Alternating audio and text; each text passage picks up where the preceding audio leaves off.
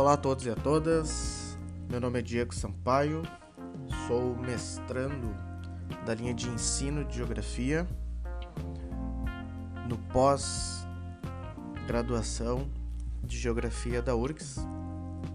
Esse podcast ele tem como propósito ser um ensaio final para a disciplina de território, autonomia e pensamento decolonial. Dessa forma, gostaria de agradecer aos professores Dilermando e Marcelo pelas reflexões propostas nesse período no qual estivemos juntos, compartilhando e rememorando a importância do pensamento decolonial e também dos processos que desencadeiam a perspectiva a respeito desses assuntos. É muito importante retomarmos que o pensamento decolonial ele perpassa no nosso fazer, seja a pesquisa, seja a docência. E como professor da educação básica que sou, tenho importantes preocupações a respeito de como essas pautas estão articuladas dentro da escola. A disciplina de território, autonomia e pensamento decolonial ela é muito importante e, no meu ponto de vista, deveria ser inclusive obrigatória, mas não querendo ser radical, para entoarmos cada vez mais os povos que de alguma, de alguma forma foram negligenciados ao longo da história da formação do território latino-americano, fundamentalmente brasileiro. E é muito importante resgatarmos essas maneiras de compreendermos o pensamento decolonial. Esse podcast ele será dividido em dois momentos. Então, no primeiro momento, resgato a importância de algumas leituras. E no segundo momento, gostaria de fazer uma associação.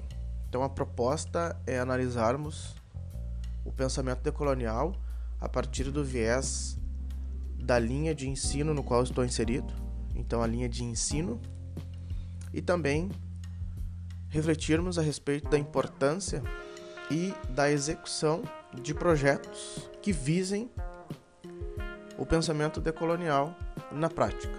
Então, no segundo momento, faremos uma análise a respeito da primeira escola afro-brasileira do Brasil, denominada Maria Felipa, situada na capital baiana Salvador. Para iniciarmos essa proposta, gostaria de resgatar um texto que me marcou muito, que inclusive foi um dos textos iniciais no qual fizemos as nossas aberturas para os debates onde o texto Geografia e Pensamento Descolonial nota sobre um diálogo necessário para a renovação do pensamento crítico, de Walter do Carmo Cruz, traz uma série de inquietações, reflexões e contextualizações a respeito da relação com a geografia e o pensamento descolonial.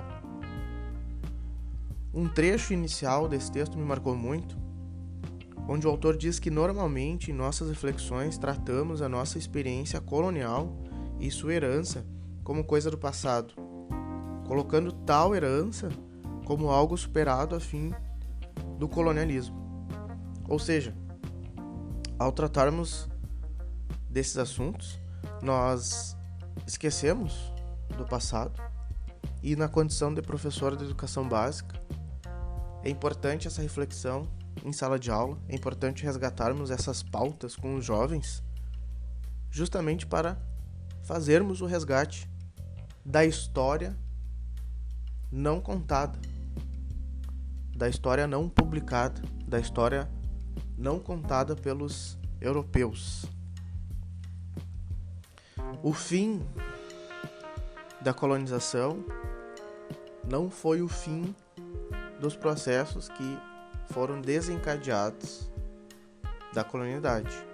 Ou seja, ainda é necessário resgatarmos essas reflexões e trazermos à tona a importância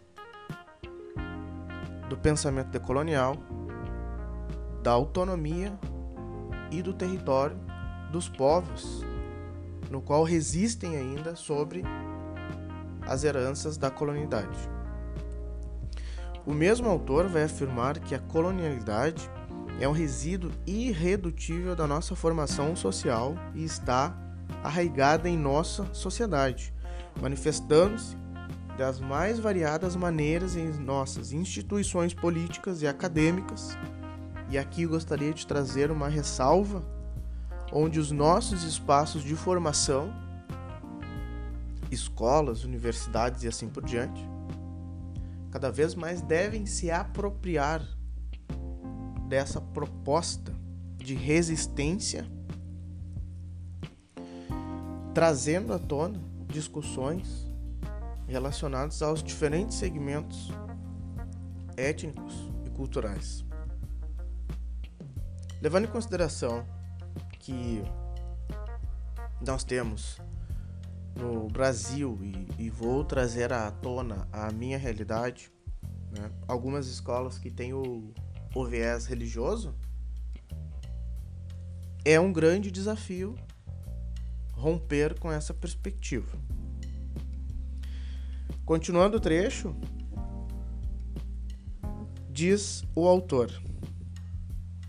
Em nossa memória, em nossa linguagem, no imaginário social, em nossas subjetividades, conse consequentemente nas formas como produzimos o conhecimento, também estamos e devemos né, compreender isso como um resíduo irredutível.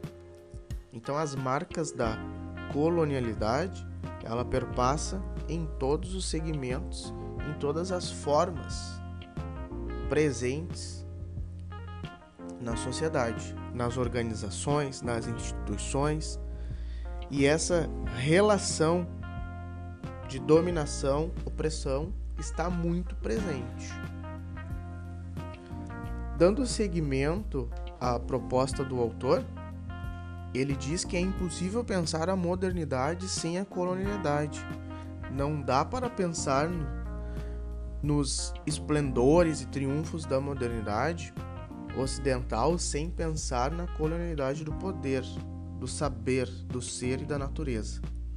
Levando em consideração essa proposta de modernidade ocidental, é muito importante nós retomarmos que a colonialidade ela é parte constitutiva da modernidade e não derivativa desta.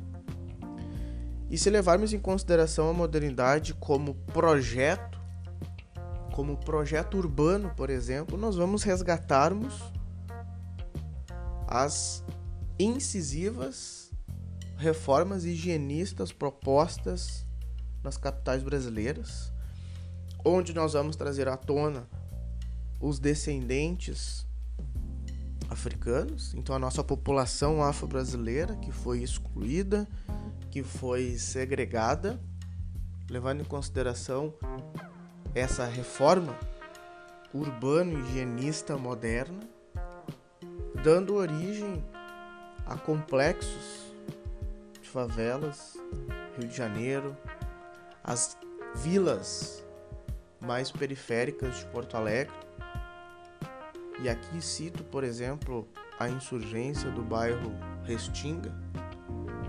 Antes,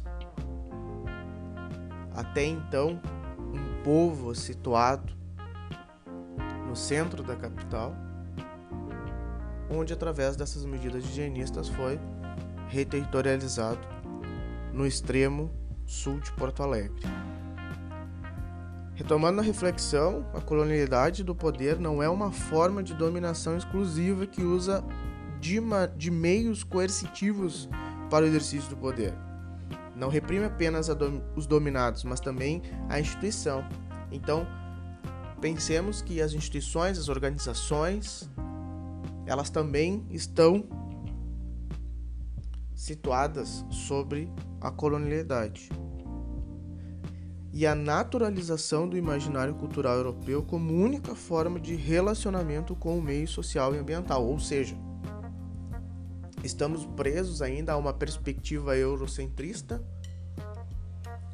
muito ligado também a alguns vieses religiosos, levando em consideração que a colonialidade é uma violência epistêmica, pois no exercício do poder produz a invisibilidade do outro. E vivemos um tempo obscuro onde cada vez mais indígenas, comunidades quilombolas estão sendo invisibilizadas.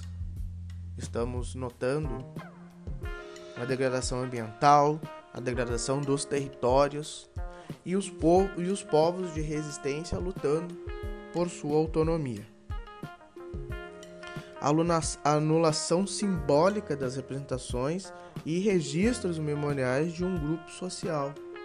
E no meu ponto de vista, estamos passando por tempos no nosso país muito semelhante a esse trecho do autor. Resgatando Boaventura Souza Santos, nós vamos ter um contexto de epistemicídio, aniquilação da diversidade epistêmica do mundo, muito focalizado nas questões eurocentristas, valorizando a figura simbólica europeia. Entretanto, nós devemos levar em consideração que Descolonizar o saber, segundo o autor, o pensamento, a ciência, implica a construção de epistemologias outras que estejam vinculadas às experiências, às dores e aos sofrimentos dos grupos, lugares que são vítimas do processo colonial. Nesse ponto de vista, gostaria de encerrar esse primeiro episódio destacando que a partir de uma proposta decolonial, já fazendo uma introdução ao próximo episódio, se cria um projeto de uma escola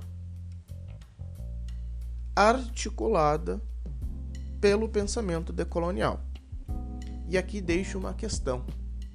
Essa escola, Maria Filipa, como disse anteriormente, a primeira escola afro-brasileira, ela situa-se em Salvador. Como seria uma escola com um pensamento decolonial situada em Porto Alegre ou no interior do Rio Grande do Sul? Seguimos essa discussão no próximo episódio. Agradeço a escuta.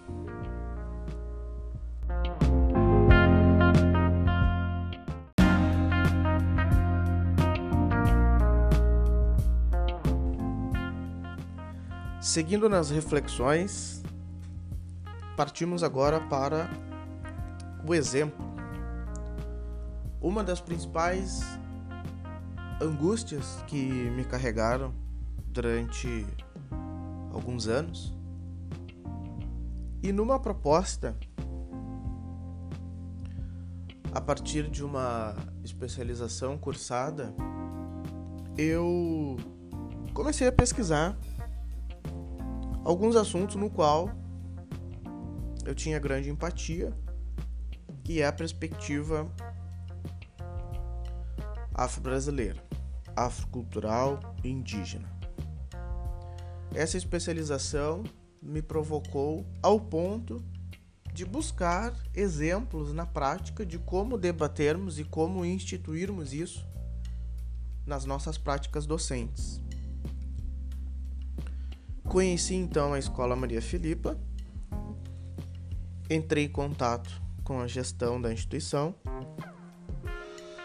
E o resultado disso, a instituição me agraciou com o seu projeto político-pedagógico, no qual muitos pesquisadores já se apropriaram e vêm produzindo cientificamente a respeito dessa escola levando em consideração o contexto brasileiro, um país muito racista, muito sexista, nós temos que levar em consideração que é uma escola precursora. E a pergunta que fiz no episódio anterior, sim, é uma constante na minha ideia. Como seria uma escola totalmente decolonial num estado há uma, um predomínio né, mais tradicional de ensino. Porém, essa questão e essa angústia não para. Acredito que devemos produzir, devemos cientificar mais essa proposta de trazer essas discussões para a escola, para a universidade, pensando né, em romper essas perspectivas eurocentristas, de currículo e assim por diante.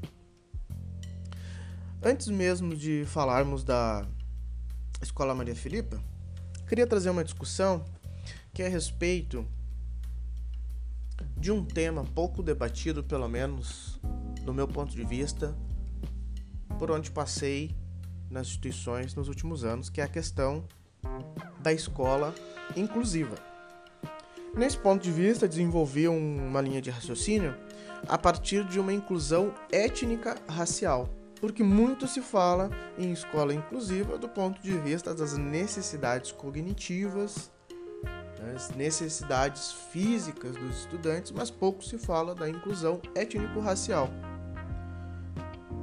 Partindo desse pressuposto, acredito eu, Diego Sampaio, que a escola inclusiva é um espaço que engloba toda a comunidade, é um espaço aberto e é um espaço que ofereça subsídios para todo e qualquer estudante, independente da sua condição social e cognitiva. Fica a reflexão: toda escola não é assim? Deveria ser assim? No contexto histórico, apontada como um espaço-tempo que persiste as desigualdades sociais em diferentes esferas. Assim estamos compreendendo a educação brasileira. O que se entende por inclusão étnica racial? Como a gestão escolar encara isso? Leis como, por exemplo, 10.639-03. O contexto histórico favorece a reflexão e a instituição de uma escola inclusiva do ponto de vista étnico-racial? A escola é um espaço democrático socialmente? A universidade é um espaço democrático socialmente? São questionamentos importantes para pensarmos e produzirmos de maneira científica. Ainda nas escolas, assim como na sociedade, o mito da democracia racial gostaria de ressignificar o mito da democracia étnica ainda permanece. O mito da democracia de gênero permanece. Há um desvio de olhar para os problemas gerados pelo racismo, pelo sexismo. Por muito tempo, os livros revelaram estereótipos distorcidos sobre as questões afro-americanas, ameríndias e assim por diante. Nesse ponto de vista, resgatamos que as questões étnicas associadas à Lei 10.639-03 causam impactos, gerando desafios na ordem cognitiva e subjetiva dos atores inseridos no ambiente escolar. Analisando essa situação, nota-se que, apesar de leis como essas, ainda é adotado o sistema educacional, ainda é adotado no sistema educacional brasileiro, né? o currículo eurocêntrico. Então, na grande maioria das instituições, a gente percebe isso. O currículo eurocêntrico permeando o fazer docente. Nem sempre a diversidade, entendida como a construção histórica, social e cultural das diferenças, resulta em um trato igualitário em relação àqueles considerados diferentes. Aqueles que se reconhecem de maneira diferente, que lutam, que resistem de maneiras distintas. A inserção da diversidade no currículo corresponde em compreender as causas políticas, econômicas e sociais dos fenômenos associados ao etnocentrismo, ao racismo, ao xenofobismo, à homofobia, dentre outros fenômenos. Falar sobre diversidade e diferença implica em posicionar-se contra o processo de colonização e dominação. Ou seja, a ideia é pensarmos numa escola que deva atender as diferenças de forma natural, ou seja, entendermos que as diferenças elas fazem parte do nosso fazer docente, das práticas pedagógicas. A escola deve compreender o impacto subjetivo desses processos na vida da comunidade escolar. Deve refletir sobre a necessidade de um currículo específico que atenda a cada diferença. Não um currículo para cada estudante, mas um currículo que abranja, que permeie as diferenças e deve romper com a perspectiva eurocêntrica de visão, buscar uma abordagem crítica. E nesse ponto de vista, resgatamos então a escola Maria Filipa. Ao, par ao partir do ponto de vista decolonial, a escola afro-brasileira Maria Filipa, ela traz o ensino dos conhecimentos do ponto de vista hegemônico e ao mesmo tempo resgata a valorização dos conhecimentos e da ancestralidade africana e indígena. É possível perceber os fortes vínculos entre a interculturalidade crítica e as práticas exercidas nesta instituição. Por exemplo, a gente pode mencionar que a Escola Maria Filipa ela não é uma escola que está direcionada apenas para um povo, um segmento social.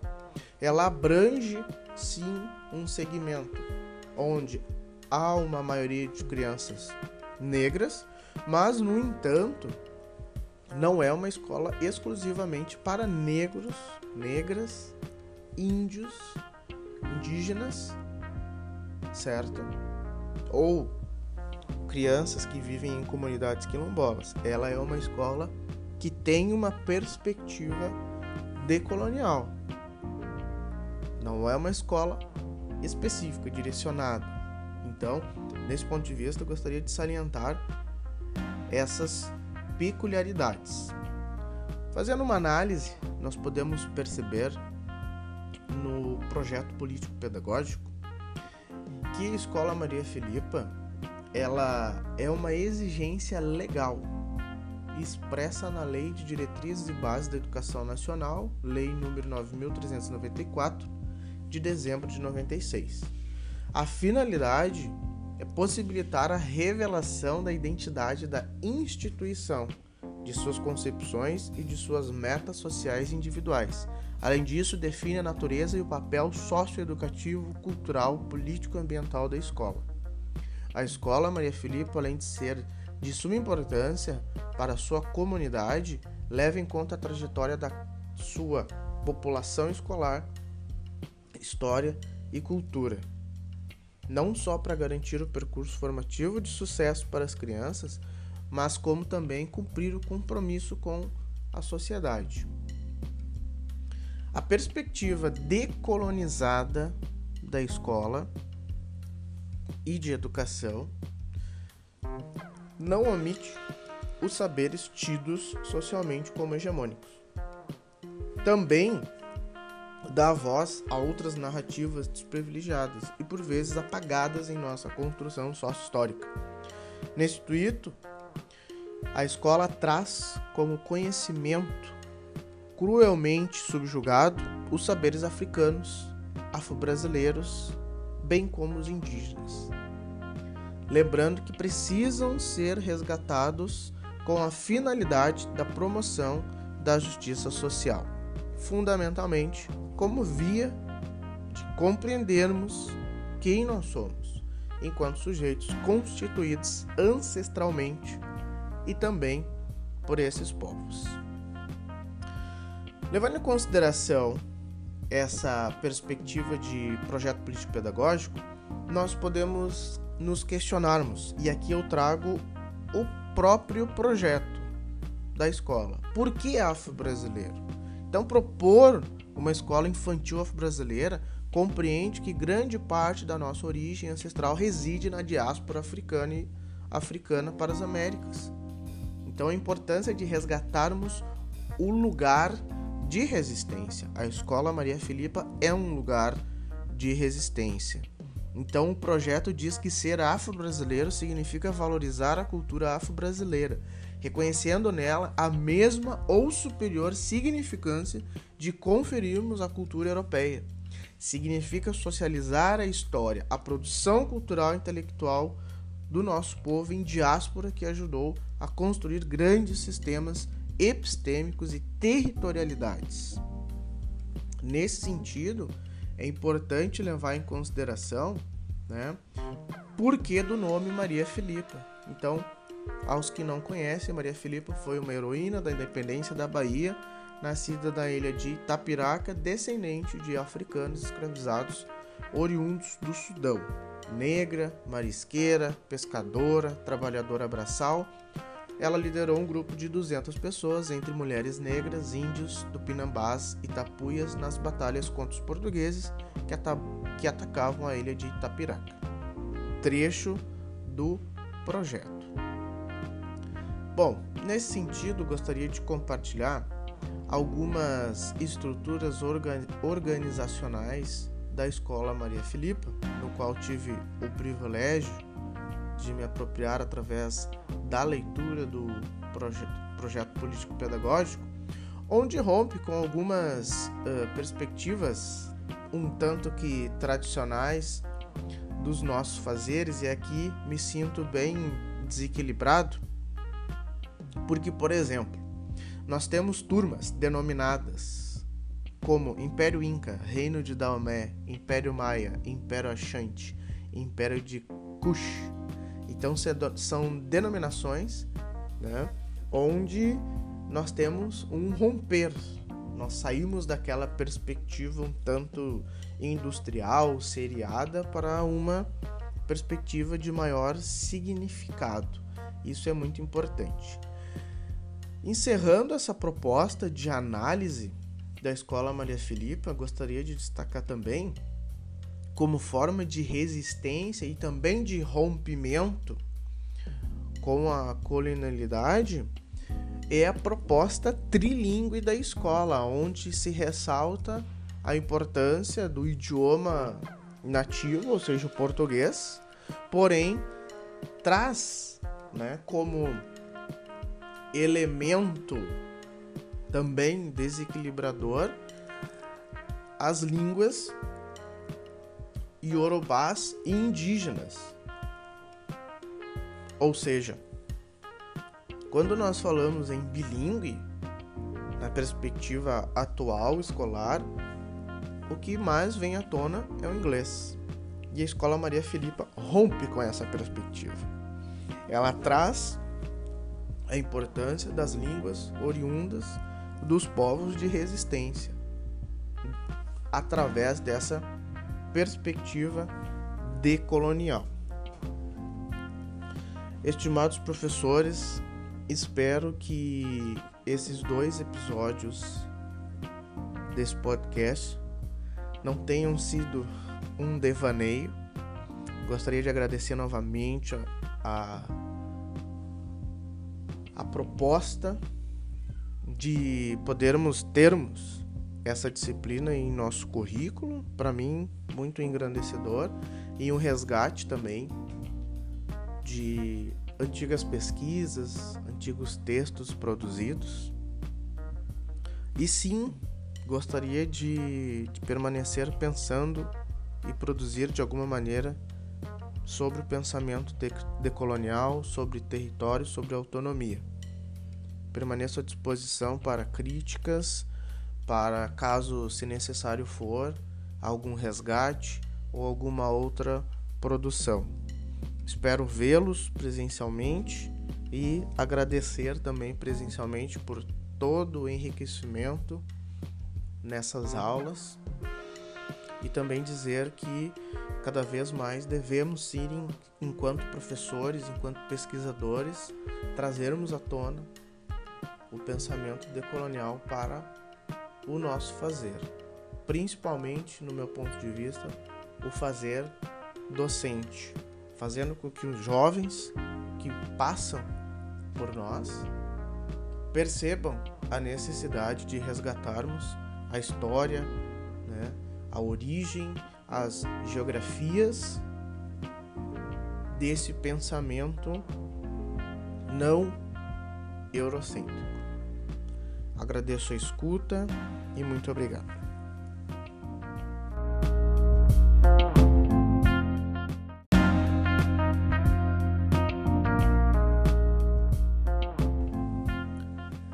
Para não encerrarmos, gostaria de anexar a esse episódio uma música, um ritmo que me causa muita empatia. Gosto muito de cumbia.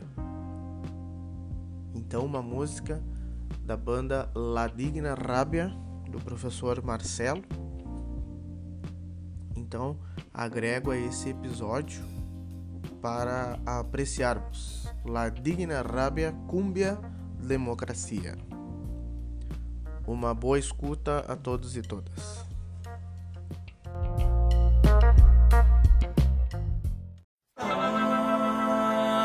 Seremos esta noche. Ah, seremos inmortales esta noche.